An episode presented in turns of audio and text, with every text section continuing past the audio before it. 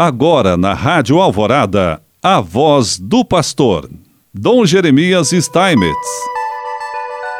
Prezado irmão, prezada irmã, mais uma vez nós aqui estamos e queremos te saudar com alegria, especialmente porque você nos acompanha aqui através do rádio em que essa mensagem é veiculada e assim nós podemos, enfim, conversar.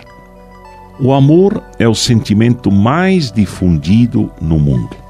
O amor é o mandamento mais conhecido em todo o mundo. É a ação mais praticada no mundo mais do que o ódio, a vingança, a violência e outros mais. O amor é o nome do Deus cristão.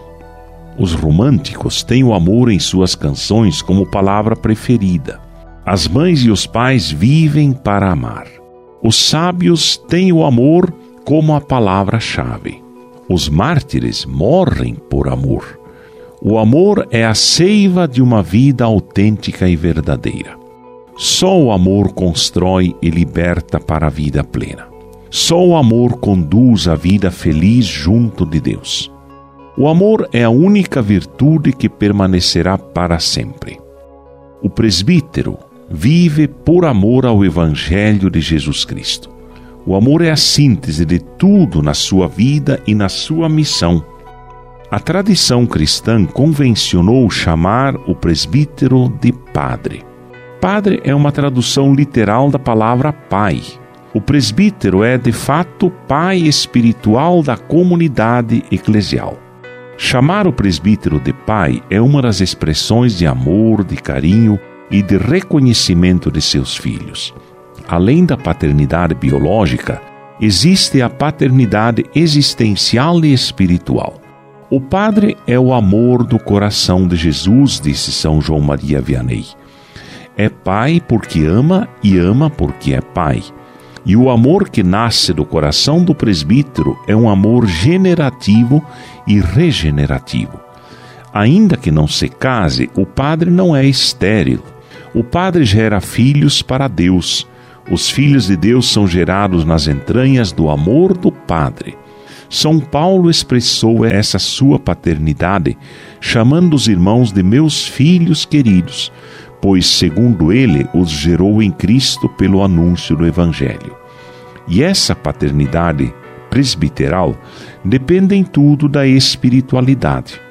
A espiritualidade presbiteral é intrinsecamente eucarística. A semente dessa espiritualidade encontra-se já nas palavras que o bispo pronuncia na liturgia da ordenação. Recebe a oferenda do povo santo para apresentares a Deus. Toma consciência do que virás a fazer, imita o que virás a realizar e conforma a tua vida com o mistério da cruz do Senhor.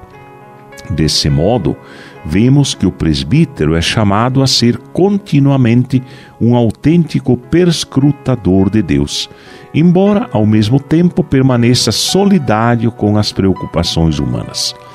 Uma vida eucarística mais intensa permitirá ao presbítero entrar mais profundamente em comunhão com o Senhor e o ajudará a deixar-se possuir pelo amor de Deus tornando-se sua testemunha em todas as circunstâncias da vida, mesmo nas difíceis e obscuras.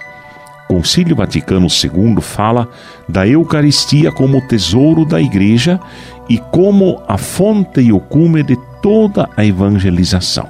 Presbiterorum Ordinis número 5. É impossível compreender o mistério presbiteral sem o mistério da Eucaristia em um só ato, Jesus instituiu a Eucaristia e o sacerdócio.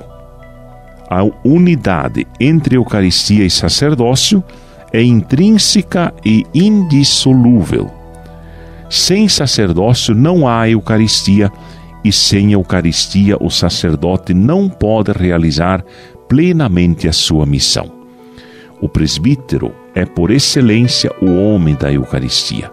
Por meio dele, o Espírito Santo realiza o grande milagre do infinito que se faz migalha de pão para a vida do mundo. O Espírito Santo é a fonte da espiritualidade eucarística e o grande impulsionador da construção do corpo de Cristo. e assim Ele nos abençoa, em nome do Pai, do Filho e do Espírito Santo. Amém.